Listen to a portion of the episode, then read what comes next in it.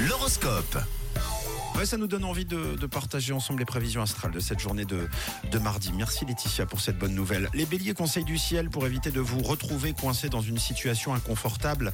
Il faut prendre sur vous aujourd'hui mardi. Ah là là, pour les taureaux, vous aimez explorer, découvrir de nouvelles choses, c'est bien, mais de temps en temps, reposez-vous quand même. Alors vous les gémeaux, aujourd'hui c'est grâce à votre détermination et votre dynamisme que vous obtiendrez satisfaction. Pour les cancers, n'oubliez pas que toutes les bonnes choses ont une fin. Il va quand même falloir vous remettre un tout petit peu au travail, les cancers. Bravo les lions. up, up, up. Et oui, vous donnez une très bonne image de vous en ce moment en donnant le meilleur et c'est une très bonne chose. Bravo les lions, on continue avec les vierges. Sur le plan matériel et financier, vous aurez de bonnes nouvelles, restez confiants aujourd'hui. Aujourd'hui, les balances, votre quotidien est un peu plus agité et ça vous perturbe.